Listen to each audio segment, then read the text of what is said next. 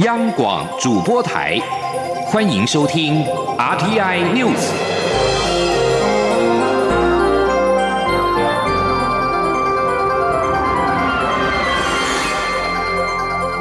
听众朋友您好，欢迎收听这节央广主播台提供给您的 RTI News，我是张炫祥。四月九号是中华民国与友邦洪都拉斯建交八十周年纪念日。总统府今天也公布蔡英文总统录制的祝贺影片。蔡总统表示，洪都拉斯是台湾在中美洲的坚实友邦，两国在各领域不断的深化交流，未来两国也会继续的通力合作，深化伙伴关系，一起为国际社会做出贡献。央广记者王威婷的采访报道。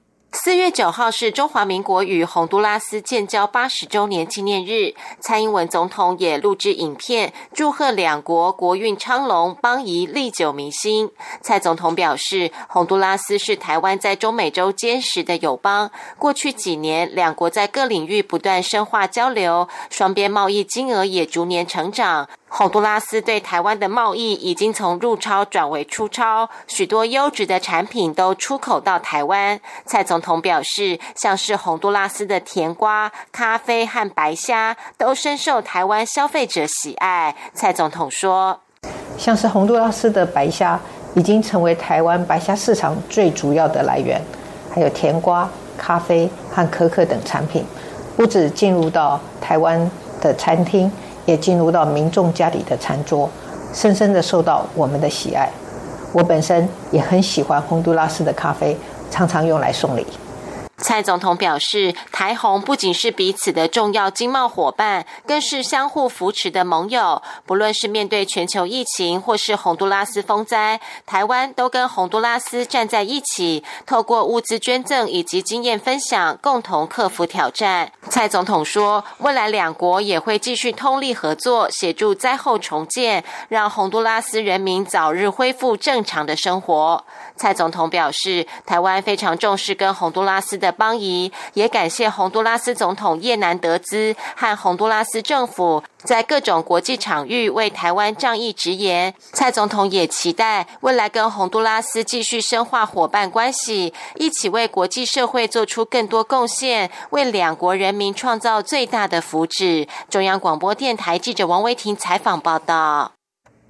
美国国务院公布最新的对台交往准则，据指出。美台官员将能够赴对方的官署洽公，美方的官员也得以参加双向员活动。外交部今天表示，在《台湾关系法》四十二周年之际，新的交往准则为台美关系展开新页。美国国务院美东时间九号以发言人普莱斯名义发出新闻稿，说明最新的对台交往准则。根据了解，新版对台的交往准则将允许美国官员能够常态性的在联邦机构接待台湾官员，也能够前往驻美代表处与台湾官员会晤。此外，美国官员也能够出席双向元举办的活动，但不得参加双十国庆等台湾的重要节庆活动。外交部上午发布新闻稿表示。美方在正式宣布之前，已向台湾说明相关内容。外交部对美国国务院以实际行动展现对台湾坚若磐石的承诺表示欢迎之意。外交部强调，这次美国国务院修订的交往准则，显著提升与台湾的交往跟互动关系。在台湾关系法立法四十二周年之际，为台美关系展开新页。前总统马英九今天针对钓鱼台议题表示，把有主权争议的钓鱼台纳入美日安保当中，岂不是认同钓鱼台的主权归属日本，有损中华民国主权的权益，不应该赞成。钓鱼台教育协会今天在台北举办保钓五十周年研讨会。马英九表示，日本首相菅义伟四月中旬将访问美国，与美国总统拜登会谈，预料双方将再确认钓鱼台列屿属于美日安保条约第五条的适用范围。马英九说，一九六零年签署的美日安保条约，自始并没有明定钓鱼台属于该条约涵盖的范围。旧金山合约虽然是规定日本同意将琉球在内的西南诸岛让美国托管。但钓鱼台列屿并非旧琉球王朝的势力范围，不该随着琉球置于美国的托管之下，更不应该随琉球将其行政权一并转交日本。钓鱼台自因无涉美日安保条约的适用。外媒日前点名台积电、世新电子两家电厂。将制造设计的晶片卖给中国飞腾讯息技术公司，而且晶片最终用途是研发解放军超音速飞弹。而美国近期也将飞腾等七家中资跟机构纳入到出口管制的实体清单。对此，经济部长王美花今天强调，台美技术合作密切。厂商都会去了解美国规范，符合美国的要求。请听记者谢嘉欣的采访报道。美中高科技角力持续，日前传出中国飞腾讯息技术公司使用台积电、世新电子两家厂商生产设计的晶片，用于研发共军超音速飞弹。尽管经济部长王美花日前才为两家厂商作保，强调有符合国内及国际规范，但美方随即将飞腾等七家中资企业与机构纳入出口管制实体清单，有媒体形容是打脸金掌。对此，王美花十号出席活动时重申，在贸易法下有高科技货品出口规定，初步了解厂商都有按照规定申报。既然美国有了新规定，厂商也会密切了解相关规定，以符合规范。他说：“那现在美国有呃这样的新的规定哈，列入实体清单。那因为啊台美之间的技术合作很密切，我们的厂商也都会啊密切去了解美国相关规定的细节。”啊，会符合美国的规定的啊这样的要求。至于驻美代表肖美琴市警指出，美方非常关切来猪公投，若公投通过，恐为推进台美贸易带来风险与不确定性。王美花则说，美国猪肉有专家按照规定定出莱克多巴胺的安全含量，且台湾也进口很多含来剂的美牛，是以同样标准在执行。他并强调，台湾要融入国际社会，特别是在台美关系上，都要依照国际标准来看待此事。中央广播电台记者谢嘉欣采访报道。为强化半导体科技的供应链，白宫将在十二号召开半导体执行长的峰会。台积电今天上午证实受邀，并表示会参加视讯峰会。至于是由哪一位高层主管代表，台积电暂时没有透露。白宫宣布，将在十二号下午召开半导体与供应链执行长的视讯峰会。峰会将由白宫的国安顾问苏利文、白宫经济顾问迪斯与商务部长雷蒙多共同主持。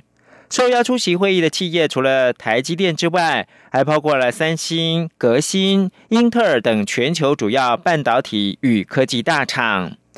台积电上午回应中央社记者询问，证实受邀，届时台积电会参加。至于是由哪一位高层主管代表，暂时没有透露。白宫表示，会议将讨论美国就业计划以及强化半导体与其他关键领域的美国供应链弹性。空军两架 F 五一战机三月二十二号在屏东外海训练的时候发生擦撞意外，两名飞官一殉职一失踪。空军司令部今天上午在台东的制航基地为殉职的罗尚化举办公祭，蔡英文总统出席典礼，并且颁发褒扬令。蔡总统代表全体国人表达最深哀悼，也请国防部务必照顾好罗尚化的家属。总统也要求国军要延续罗尚化的精神，捍卫领空，守护国家。王维婷的报道。空军两架 F 五一战机三月二十二号在屏东旭海执行训练任务时发生擦撞意外，飞官罗尚化殉职，潘颖尊失踪。空军司令部十号上午在台东制航基地举办罗尚化公祭典礼，蔡英文总统、国安会秘书长顾立雄、国防部长邱国正等都出席。蔡总统感谢罗尚化捍卫领空的努力和贡献，并赞许罗尚化在军中人员家深受同袍信赖，是。是国军优秀的干部，也是家中孝顺的儿子和好丈夫。蔡总统代表国人对罗尚化殉职表达哀痛与心痛不舍，也强调会延续罗尚化的精神，守护国家。蔡总统说：“我要请国防部一定要全力协助家属在上化照顾好家人。我要请所有的国军弟兄姐妹务必。”打起精神，坚持到底，将上法的精神延续下去。我们一起带领上法，捍卫领空，守护我们的国家。现在我要告诉上法，你的任务结束了，请放心。谢谢你，我们将无人。蔡总统颁发罗尚化褒扬令和金钟状，空军司令熊厚基代表颁发忠勇勋章，并且追进罗尚化为空军少校。公祭仪式结束后，宪兵鸣枪，四架 F 五战机编队通过启灵队伍上空，向罗尚化致敬。为了表彰罗尚化的贡献，将安错于花莲军人中烈祠。中央广播电台记者王维婷采访报道。政府最快下个星期宣布 COVID-19 A Z 疫苗开放自费施打时程。卫福部长，也就是指挥中心的指挥官陈时中今天表示，主要是满足留学等出国需求。至于是否开放台商自费施打，则要仔细思考，因为中国大陆检疫相对严格，跟施打疫苗关系不大。但若有需求，也不排除纳入。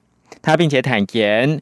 会开放自费施打，除了因为出国需求，也跟目前疫苗接种人数不如预期有关。前记者谢嘉欣报道。中央流行疫情指挥中心十二号开放第二和第三类接种对象施打 A Z 疫苗，并预告最快下周公布自费施打时程与细节。指挥官卫副部长陈时中十号出席活动时指出，目前规划会在医院及疫苗施打点开放自费施打，将先以一万剂为目标，后续会向医院了解作业上的需要，定定参考价格。且因是自费施打，行政相关费用大概还是要收。至于自费施打对象，陈时中指出，主要是出国留学等过去限制较严格的对象。